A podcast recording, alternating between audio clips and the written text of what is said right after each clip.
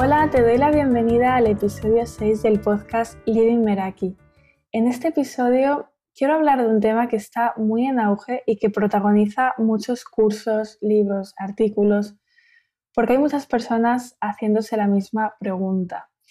Y sí, estoy hablando del propósito, de tu pasión de vida, ese algo que te mueve de alguna manera y te llama para hacer algo al respecto, ya sea vivir de ello o ocupar una parte importante de tu vida. En este episodio no voy a contar ninguna receta mágica porque no creo que exista un recurso definitivo para contestar a esta pregunta.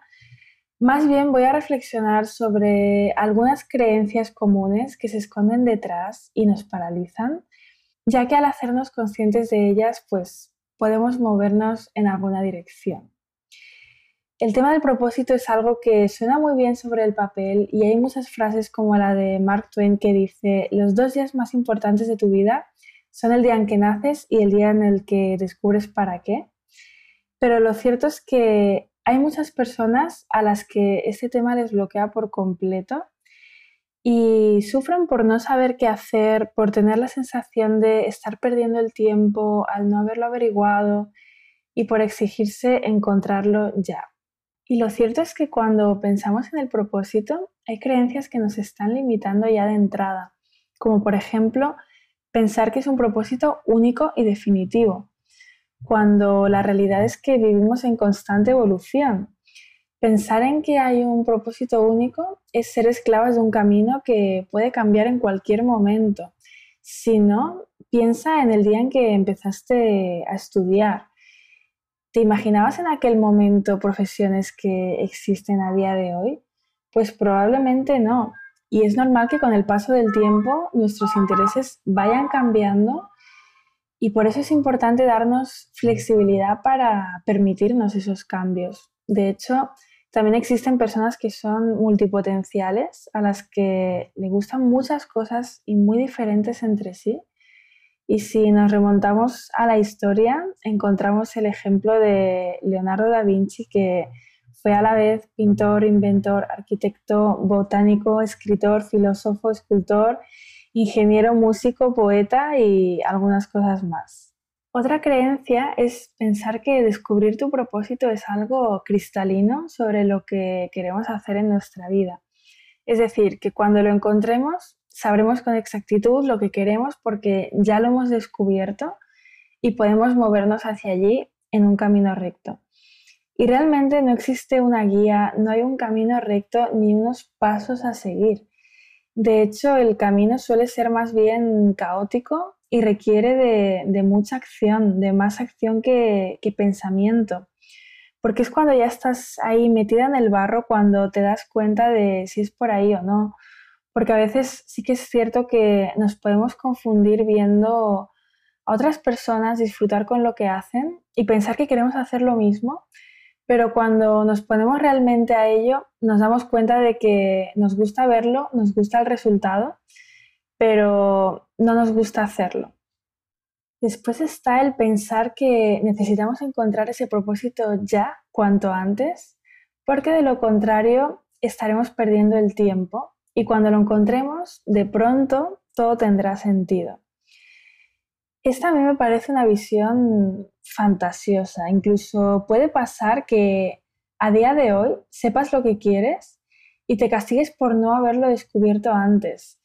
Pero ¿qué pasa? Que antes no tenías toda la información, los recursos, los aprendizajes que te llevaron hasta ahí. Y por tanto era difícil llegar a esa conclusión. No podemos exigir a nuestro yo pasado que tomara decisiones sabiendo lo que sabe nuestro yo de hoy.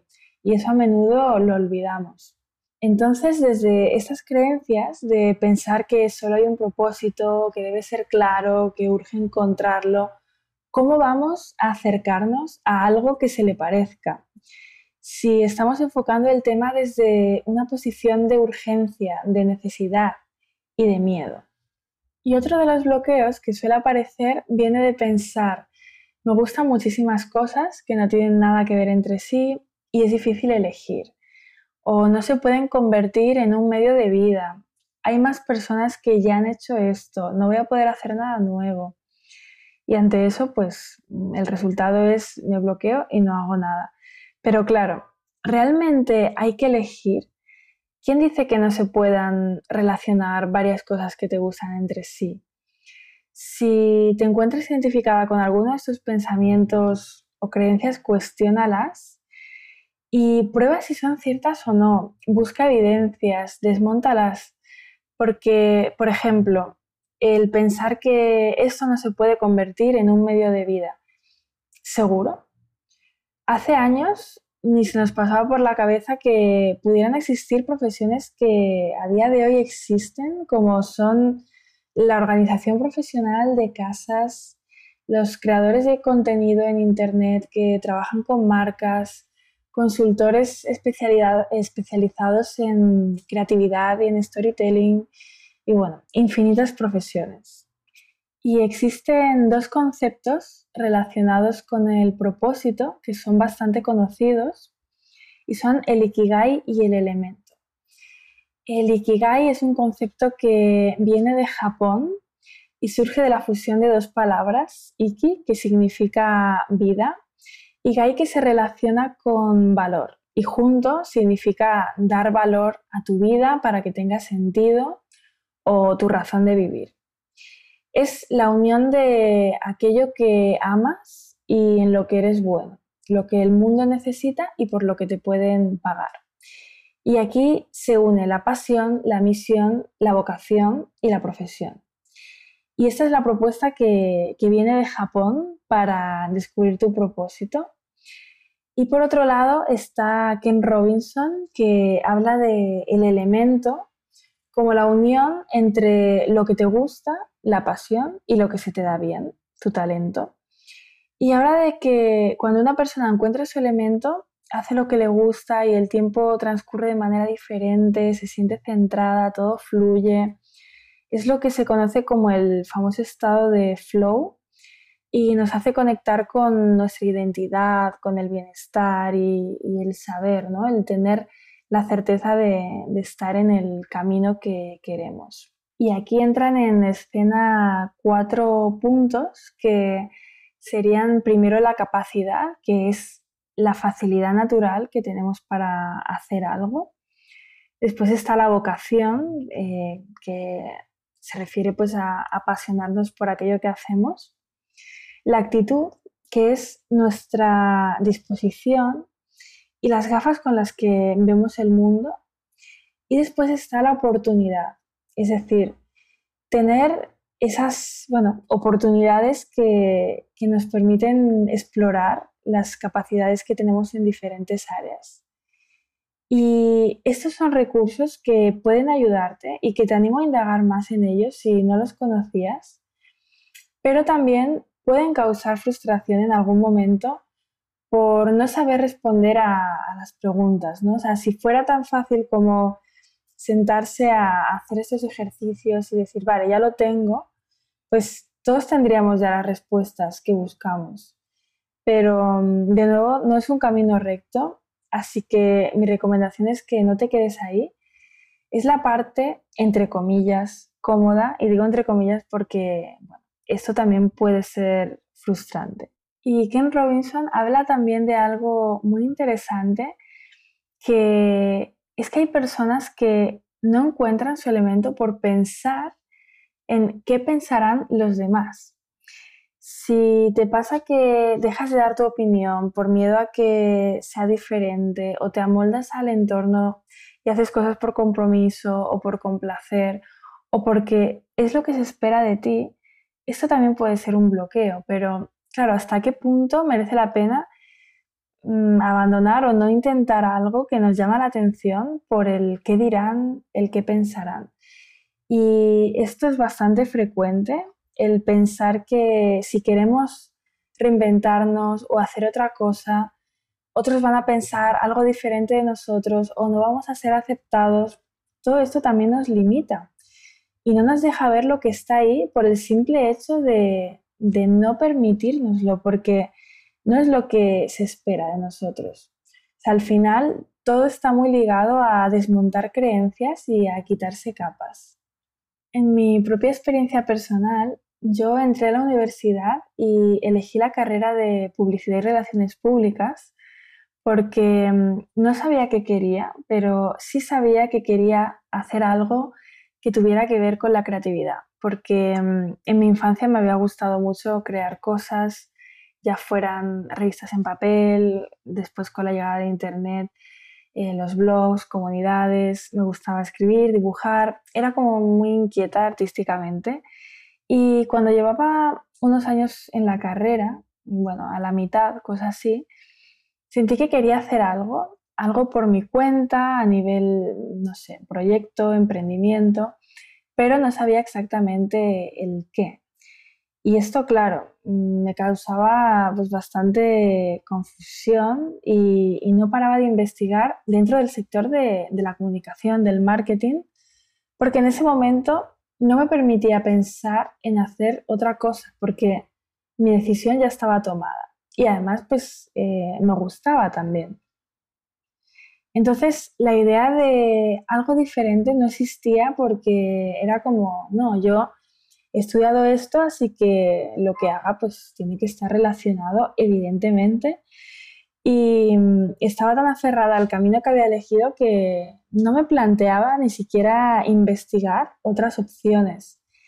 Y es que también es muy común pensar que si hemos recorrido un camino que nos ha costado por lo general mucho tiempo, esfuerzo, dinero, es como que tenemos la sensación de que hay que seguir adelante con ello porque de lo contrario habremos perdido todo lo que hemos invertido a nivel de recursos en llegar hasta ahí, cuando en realidad no hemos perdido nada, o sea, todo lo que aprendemos a lo largo de nuestra vida lo vamos acumulando en nuestro propio kit de herramientas que es único y personal.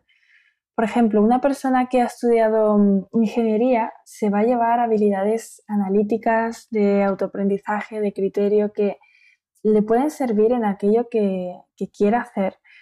Una persona que ha estudiado arquitectura se va a llevar en su kit el sentido estético, la atención al detalle, Igual, si has estudiado marketing, pues esto te va a servir para crear tu proyecto de cualquier tipo de área. O sea, de hecho, bueno, es lo que, lo que estoy haciendo yo ahora mismo también con el coaching. La esencia de esto es que lo que tienes adquirido va contigo, pero no puede determinar que sea lo único que tengas que hacer el resto de tu vida.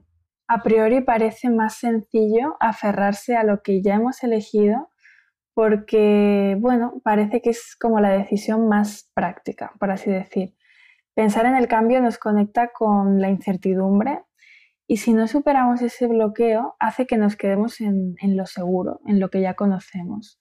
Pero claro, con el paso del tiempo pues empieza a aparecer esa incomodidad en forma de pensamientos de aquí hay algo más y me inquieta no saber qué es Mm, a mí, por ejemplo, me gustaba lo que había estudiado, pero sabía que había algo en lo que podía dar más de mí y me quedaba la cosa de, sé que hay algo que me está llamando, que me está asustando a partes iguales y que no estoy apostando por ello. Pero claro, eso no lo vi de la noche a la mañana. O sea, uno necesita conocerse y, tener el valor también para, para asumirlo. Al final, es curioso, pero cuando me decidí a estudiar coaching, poco antes, encontré mm, una rueda de la vida, que es una de las principales herramientas que se utilizan en coaching, que había hecho a mis 16 años. Yo a esa edad ya estaba en contacto con el coaching, pero lo había tapado de alguna manera. De hecho, al verla me di cuenta de que los objetivos o aquello que ponía que quería conseguir en las diferentes áreas de mi vida no tenían nada que ver con lo que quiero a día de hoy. Me había limitado a buscar eh, lo que se supone que hay que hacer y, a querer esto, ¿no? Sin cuestionarlo. Y también tengo que decir que yo me decanté por esta vía, pero porque me atraía y estuve en contacto con libros sobre el tema, hablé con coaches, investigué, y cuando decidí matricularme no fue del plan, vale, ya he descubierto lo que quiero, me formo en ello y mi vida está resuelta para nada. empecé sin saber lo que me iba a deparar. Me movía y dije, pues sí, vamos a probar, pero podría haber descubierto en el camino que no era lo que quería y si pasa eso, pues también está bien. Además, siempre tienes la opción de hacer pruebas piloto, ¿no? Es decir, si quieres cursar una formación que supone una gran inversión económica y no sabes si te va a gustar, pues léete tres libros sobre el tema, mira vídeos en YouTube, habla con personas que, estén haciendo ya aquello que, que crees que quieres hacer. O sea, puedes ir a eventos, a talleres, o sea, experimentar en el mundo real también. O sea, este tipo de cosas las puedes hacer desde ya, con todas las áreas que, que sean de tu interés y al final pues no tienen riesgo ninguno. De hecho, bueno, ya es un gran paso el ser consciente de, de que quieres hacer algo diferente, porque para ello hay que hacer un ejercicio de honestidad hay personas que no se hacen preguntas y siguen el curso de, lo que se supone que hay que hacer, ¿no? O sea, lo que es la, la vida preestablecida, porque es lo que toca.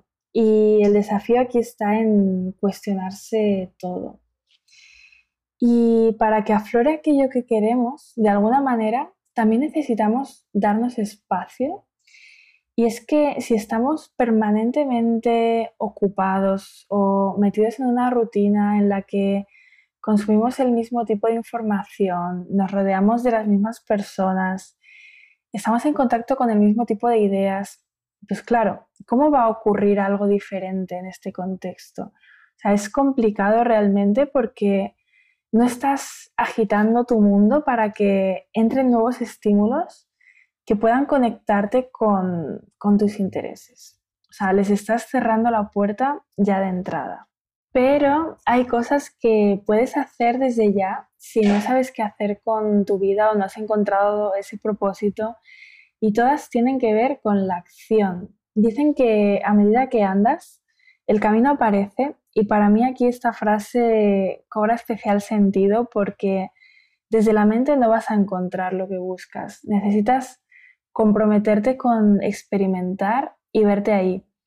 Si llevas un tiempo buscando, eh, probablemente hayas hecho test, hayas leído, hayas hecho ejercicios, analizado opciones. Y esa parte está bien, pero puede ser desgastante si te quedas ahí. Si te bloquea la pregunta de cuál es mi propósito, porque es muy abrumadora y no te da las respuestas que buscas, lo que puedes hacer es cambiar la pregunta y poner el foco en ti, preguntándote qué puedo hacer para conocerme más. Si no sabes cuál es tu propósito, haz de tu propósito conocerte. Si te fijas, los libros, los cursos, todos los recursos que hay publicados en Internet acerca de este tema tienen que ver con el autoconocimiento y a partir de ahí conectar con el propósito.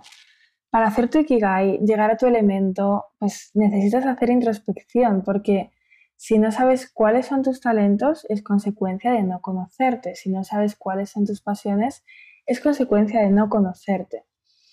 Por eso un primer paso puede ser trabajar en construir la mejor relación posible contigo misma.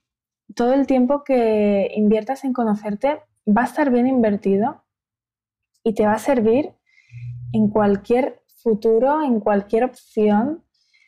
Y mm, en lugar de perseguir un propósito, mueve el foco hacia ti, hacia seguir tu curiosidad, tu intuición, observarte, desarrollar habilidades nuevas, relacionarte con otras personas, probar aquellas cosas que te llamen un mínimo la atención, con desapego total al resultado y por el simple placer de hacerlo, sin estar en ese modo de búsqueda. Porque solo cuando nos metemos de lleno en la práctica es cuando puede surgir esa sensación de es por aquí, fluyo con esto y no al revés, porque no es algo que va a ocurrir en la teoría o en la imaginación. Como todo, sin prisas, sin presión, sin agobios, pero en movimiento. Cuando te conoces y conectas contigo, vas sabiendo lo que quieres, no de la noche a la mañana.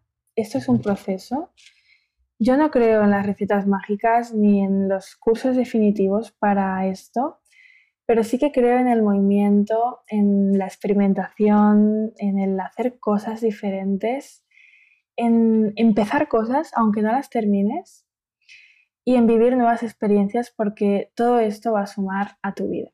Y bueno, realmente a lo largo del episodio ya he ido proponiendo algunas prácticas, cosas que puedes hacer desde hoy, pero ya como es tradición en este podcast, llegamos a la propuesta práctica del episodio, que como podrás imaginar e intuir, está más relacionada con la acción que con el pensamiento.